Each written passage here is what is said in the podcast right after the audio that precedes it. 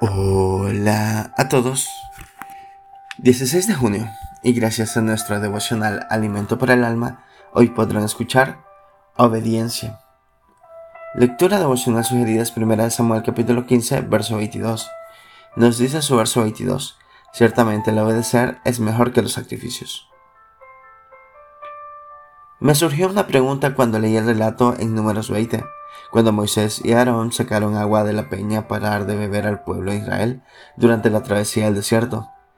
¿Por qué Dios castigó tan duramente a Moisés y Aarón impidiéndoles entrar a la tierra prometida? Fue por la actitud que tuvieron al tratar con la roca, desobedeciendo las instrucciones precisas que Dios había dado para que diera agua. Quise romper una lanza en favor de Moisés, a quien siempre admiré, y pensé que, siendo la segunda vez que Dios les daba instrucciones para sacar agua de una roca, Moisés se dejó llevar por el recuerdo de cómo fue la primera vez. Entonces Dios había dicho que golpearan la roca, pero esta vez él ordenó que hablaran a la roca. Se diría que ese pequeño matiz no era razón para un castigo tan duro, pero Dios enseña que cualquier desobediencia, grande o pequeña, es desobediencia. Recordemos otro pequeño matiz. El pecado de Adán y Eva fue una buena pequeña desobediencia.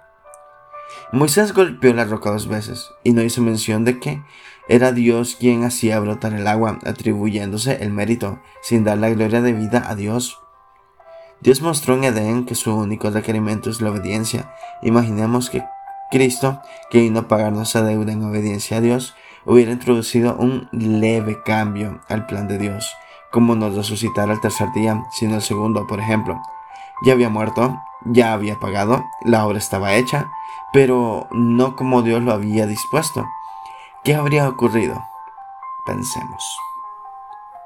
Devocional escrito por Marta Arenzana en España. Obedecer es amar y adorar. Muchas gracias por escuchar.